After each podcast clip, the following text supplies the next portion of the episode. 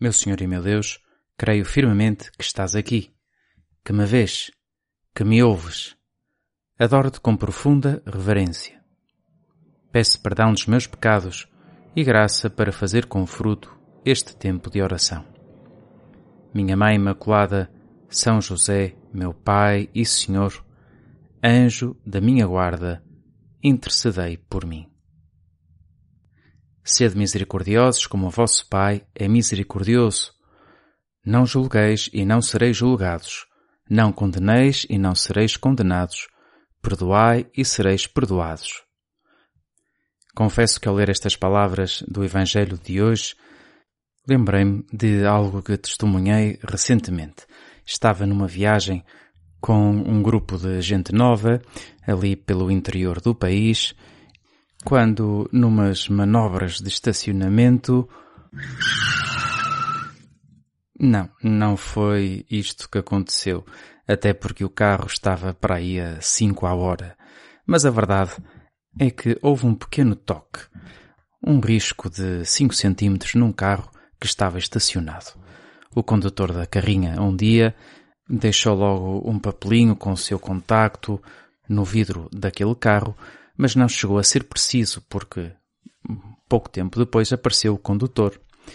Era um senhor já com sua idade, com uma experiência de vida, com uma cara muito serena e foi ver o risco que se fez no para-choques. Obviamente, entretanto, já nos tínhamos disposto a preencher uma declaração amigável para que o seguro resolvesse aquilo, mas ele fez um bocadinho de silêncio e disse qualquer coisa do estilo ah, isto é mais o trabalho que dá do que o risco que é. E depois começou a fazer perguntas sobre aqueles que ali estávamos, sobre o nosso grupo. Quem é que éramos, para onde é que íamos, o que é que íamos fazer nesse dia, que viagem, como é que iria ser a viagem a seguir. Sugeriu-nos que fôssemos visitar a terra ali ao lado, que era a sua terra, e depois acabou por se despedir. A mim chamou muita atenção a reação daquele homem. Esteve 10 segundos preocupado com o risco do carro e esteve uns bons minutos interessado por aquelas pessoas que acabava de conhecer. E isto é uma coisa que não é nada fácil. Bem, obviamente não quero dizer com este exemplo que não se deva pagar os estragos que se faz, mas serve-nos esta história para falarmos com Jesus sobre as nossas reações.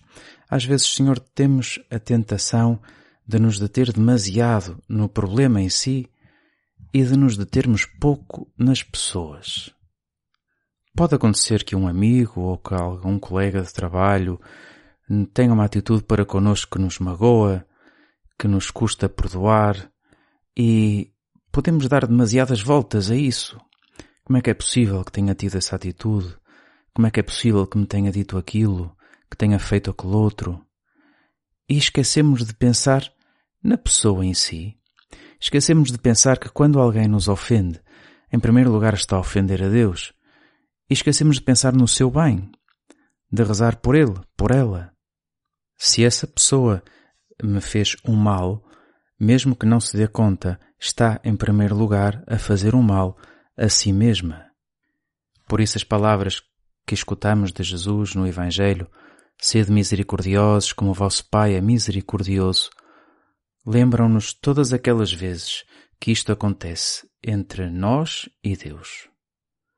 Quantas vezes, Senhor, tiveste tu misericórdia de mim? Quantas vezes eu fiz uma amolgadela no carro, digamos assim, e tu me perdoaste? Quantas vezes bastou para isso da minha parte apenas um pedido de desculpa? E às vezes nem é um pedido de desculpa muito sentido, por que é que eu não sou capaz, em tantas ocasiões, de me comportar assim com as outras pessoas? Ajuda-me, Senhor. Não julgueis e não sereis julgados, não condeneis e não sereis condenados, perdoai e sereis perdoados. E depois Jesus continua a dizer, dai e dar-se-vos-á. Deitar-vos-ão no regaço uma boa medida, calcada, sacudida, a transbordar a medida que usardes com os outros, será usada também convosco. Dai e dar-se-vos-á. Se somos capazes de perdoar, se somos capazes de ser misericordiosos, também seremos mais felizes.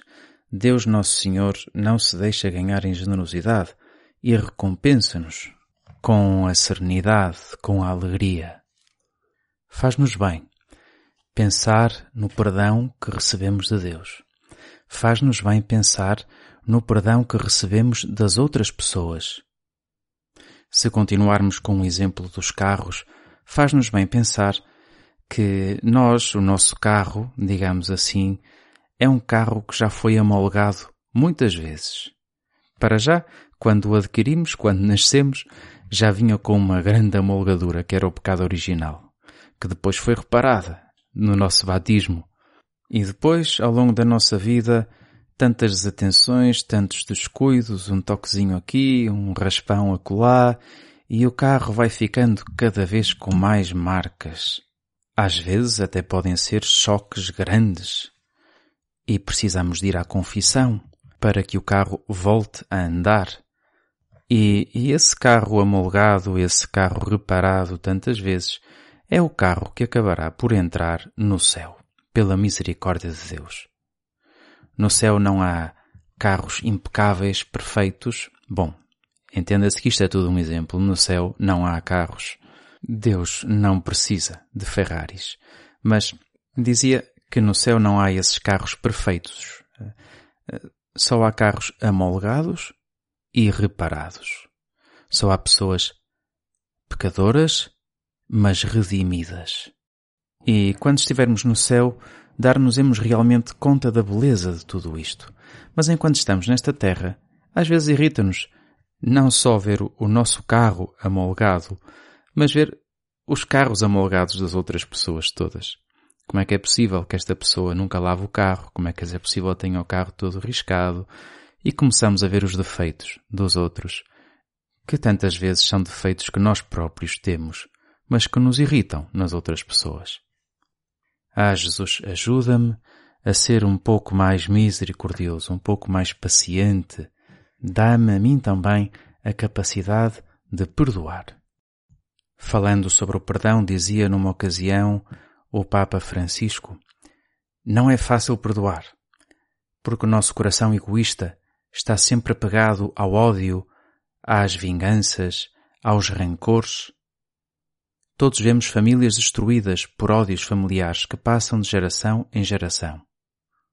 Irmãos que diante do caixão de um dos pais não se saúdam porque levam adiante rancores antigos. Parece que o apegar-se ao ódio é mais forte do que apegar-se ao amor. E este é propriamente o tesouro do diabo. Ele esconde-se sempre entre os nossos rancores, entre os nossos ódios, e fá-los crescer, mantendo-os ali para destruir. Destrói tudo e muitas vezes destrói por coisas insignificantes. Pois é verdade, isto que diz o Papa. Tantas vezes até nos custa perdoar coisas que são insignificantes. É uma tentação do demónio e por isso Jesus nos ensinou a rezar eh, não nos deixeis cair em tentação, mas livrai-nos do mal. Senhor, não me deixes cair na tentação do ódio, do egoísmo, do não perdoar.